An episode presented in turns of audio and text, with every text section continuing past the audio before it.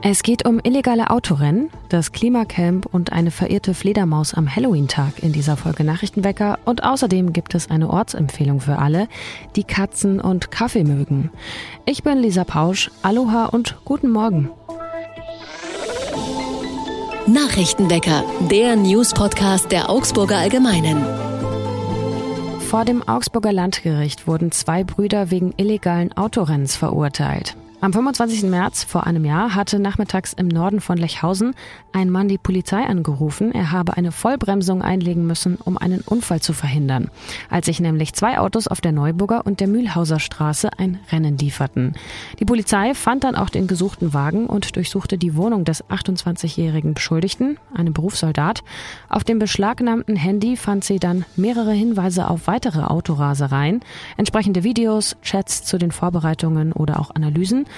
Sie konnte so auch ein Rennen am Mittleren Moos im Lechhauser Gewerbegebiet aufklären, an dem auch der mitangeklagte 23-jährige Bruder beteiligt gewesen war.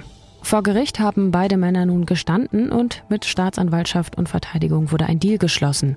Der ältere von beiden muss etwas über 9000 Euro Strafe zahlen, der jüngere knapp 4000. Zudem müssen die Männer drei weitere Monate auf ihre Führerscheine warten. Zwischen dem Klimacamp und der Stadtregierung knirscht es mal wieder. Denn am Montag, den 21. November, also in weniger als drei Wochen, wird der Christkindlesmarkt eröffnet und bis dahin will die Stadt ein Toilettenhäuschen aufstellen, und zwar am Fischmarkt direkt neben dem Rathaus. Deswegen soll das Klimacamp nach Ansicht der Stadt einen Teil seines Areals vorübergehend räumen. Das will das Klimacamp natürlich nicht. Zudem hatte der Baureferent der CSU, Gerd Merkle, jüngst erst gesagt, man müsse mal, Zitat, ordnungspolitisch aufräumen und sich damit eben auch auf das Erscheinungsbild des Camps bezogen. Dem Vorwurf, das Klimacamp sehe so aus wie eine Müllhalde, hatten die KlimacamperInnen entgegnet, warum solle etwas denn schön sein, wenn man gegen etwas demonstriert, das nicht schön ist, nämlich die Klimapolitik. Im Camp, sagen die AktivistInnen, wollen sie ihre Visionen für eine schönere und bessere Stadt verwirklichen. Sie argumentieren, der Toilettencontainer sei eben weniger ansprechend noch als das Klimacamp. Und ein nüchterner Container trage nicht zum dringend notwendigen öffentlichen Diskurs über den Umgang der Stadt mit der Klimakatastrophe bei. Baureferent Merkel sprach im Bauausschuss von einer bodenlosen Provokation auf dem Areal. Seit über zwei Jahren, seit dem 1. Juli 2020, protestieren die Aktivistinnen schon für eine striktere Klimapolitik der Stadt. Kürbisse, künstliche Spinnweben oder auch Fledermäuse gehören zur Halloween-Zeit, ja mit zur Dekoration, wenn man denn Halloween feiert. Ausgerechnet in der Halloween-Nacht hat sich aber in Lechhausen in Augsburg eine Fledermaus aus Fleisch und Blut in einem Badezimmer verirrt. Sie war durch das gekippte Fenster in das Badezimmer geflattert und ja, wie ihr euch vorstellen könnt, hat sie am Morgen drauf, am Dienstagmorgen, der Bewohnerin einen ziemlich authentischen Schrecken eingejagt. Aber was tun, wenn man eine Fledermaus in der Badewanne hat? Die Frau hat die Berufsfeuerwehr gerufen und die Fledermaus wurde dann sicher wieder in ihre Welt gebracht. Wie ist das eigentlich als Fledermaus, wenn einmal im Jahr so viele Plastikfledermäuse oder auch Fledermäuse in Menschengröße, also als Fledermaus verkleidete Menschen durch die Gegend laufen? Auch wahrscheinlich ein bisschen verwirrend. Wir schauen auf das Wetter für heute. Es gibt einen Mix aus Sonne und Wolken, aber es bleibt trocken bei Höchstwerten um 14 Grad. Am Samstag hat der FC Augsburg gegen den VfB Stuttgart verloren. Und wie das Spiel am Samstag, am nächsten Samstag ausgeht, das steht auch noch in den Sternen, denn es gibt einige verletzte Spieler. Was ist da los beim FCA? Das sagt uns jetzt Andrea Bogenreuter aus der Sportredaktion. Sie war am Dienstag beim Training. Hi Andrea. Hallo, grüßt euch. Gib uns doch mal einen Überblick über die Verletzungen, die es gerade gibt. Naja, eigentlich geht's jetzt eher mal darum, dass die Verletzungen langsam bei den Spielern wieder ausheilen. Und da war ein großer Hoffnungsschimmer jetzt am Dienstag im Allerheiligen-Training des FC Augsburg, vor allem Torhüter Rafael Gikiewicz, der nahezu das komplette Mannschaftstraining absolviert hat. Und es sieht so aus, als könnte er vielleicht sogar am Samstag schon wieder einsatzbereit sein.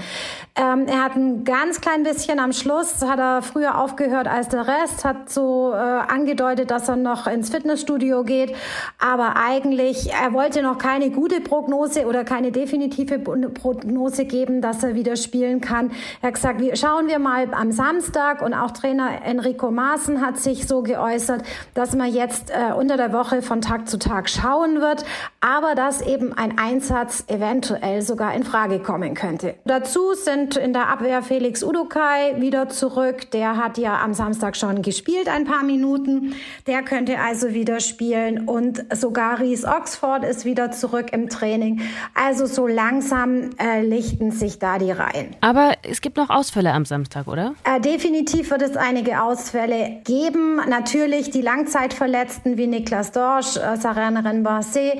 Also wir haben schon noch ein paar Langzeitverletzte, die nicht auflaufen können. Äh, sehr geschont wurden Ruben Vargas. Der hat sich gegen den VfB einen blauen C geholt. Da weiß man noch nicht so recht, ob der komplett aushält, aber es schaut ganz gut aus. Trotzdem wurde er geschont. Mats Pedersen und Friedrich Jensen haben so ein kleines Einzeltraining absolviert da weiß man eigentlich noch nicht so genau, äh, sind sie einsatzfähig oder nicht. Also es gibt da noch ein paar Unwägbarkeiten für den Samstag. Wer ganz sicher ausfällt, zwar nicht verletzt, aber aufgrund der fünften gelben Karten, ist leider das Mittelfeldduo Carlos Grüso und Elvis Rexbitschei.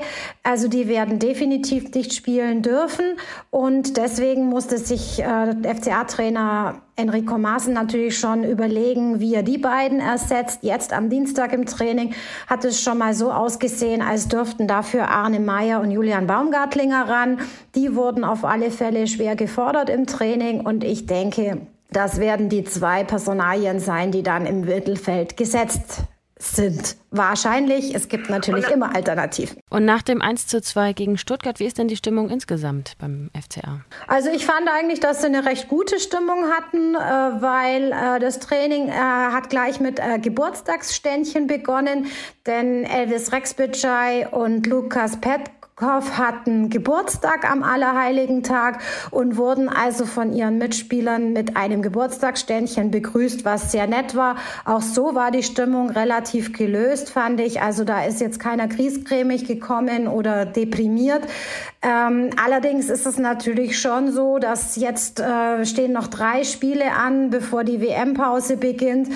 Äh, Frankfurt, Union Berlin und dann Bochum. Also da hat ähm, der Trainer schon so ein bisschen geguckt, dass die Belastung nicht zu groß ist, hat ein intensives, aber nur etwa einstündiges Training gemacht, damit also da auch die nötige Frische dann am Samstag da ist.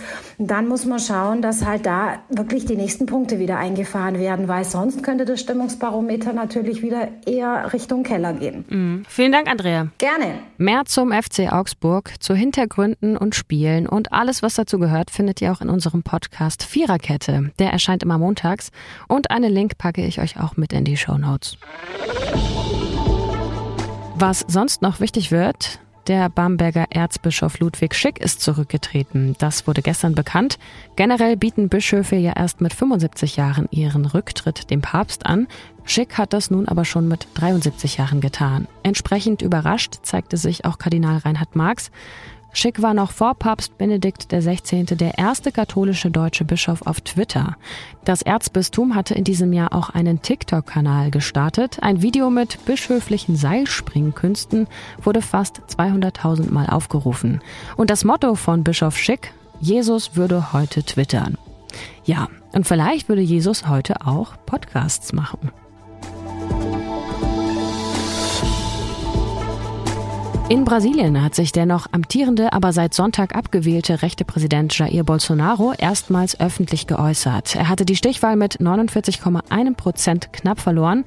Durchgesetzt hatte sich der linke sozialdemokratische Luis Inácio Lula da Silva. Fast zwei Tage lang hatte sich der Wahlverlierer Bolsonaro nun schon in Schweigen gehüllt. Unterdessen hatten einige seiner AnhängerInnen Autobahnen und wichtige Zufahrtsstraßen blockiert. In seiner Rede hat sich Bolsonaro auch nicht direkt zu seiner Niederlage bekannt und auch die Proteste nicht gleich verurteilt, aber sein Kabinettschef sagte, Bolsonaro habe ihn autorisiert, den Prozess zur Machtübergabe einzuleiten. Das heißt, offiziell wurden die Wahlen anerkannt, aber unklar ist noch, ob sich die Proteste nicht auch in den nächsten Tagen halten werden.